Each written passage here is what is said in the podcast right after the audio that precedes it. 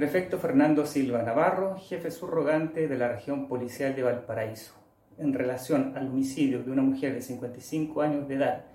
hecho ocurrido el día 1 de enero del año en curso en la localidad de Papudo, en un trabajo en conjunto con la Fiscalía Local de la Ligua, detectives de la Brigada Homicidio Los Andes, con apoyo de la Brigada de Investigación Criminal Costa Norte, procedieron y se abocaron a realizar diversas técnicas investigativas de análisis criminal, inteligencia y recolección de evidencia,